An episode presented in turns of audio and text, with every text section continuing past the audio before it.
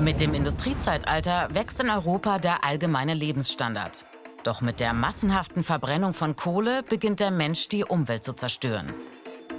Treibhausgase wie CO2, Lachgas oder Methan sorgen dafür, dass weniger Sonnenstrahlung von der Erde ins All zurückreflektiert wird. Die Folge? Die Wärme bleibt in der Atmosphäre. Die Erde heizt sich auf und das Klima wandelt sich weltweit. Vor allem im globalen Süden kommt es immer öfter zu Extremwetterereignissen. Am meisten leiden unter der Klimaerwärmung die, die am wenigsten dazu beigetragen haben. Menschen in Entwicklungsländern. Und unter denen wiederum die Schwächsten. Kleinbauern und Bäuerinnen, Frauen, Kinder und alte Menschen.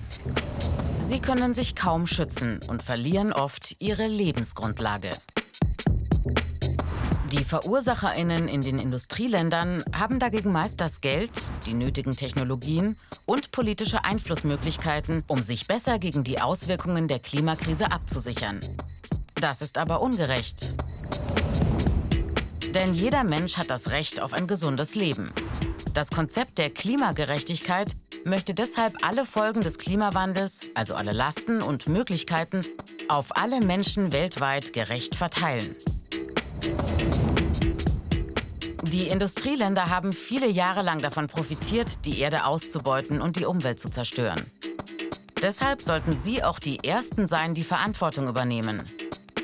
Das bedeutet, sie müssen ihren Ausstoß an Treibhausgasen drastisch verringern. Und sie sollen die betroffenen Länder unterstützen beim Bewältigen klimabedingter Schäden, bei der Beteiligung an klimapolitischen Entscheidungen und bei der Gestaltung einer klimaneutralen Zukunft.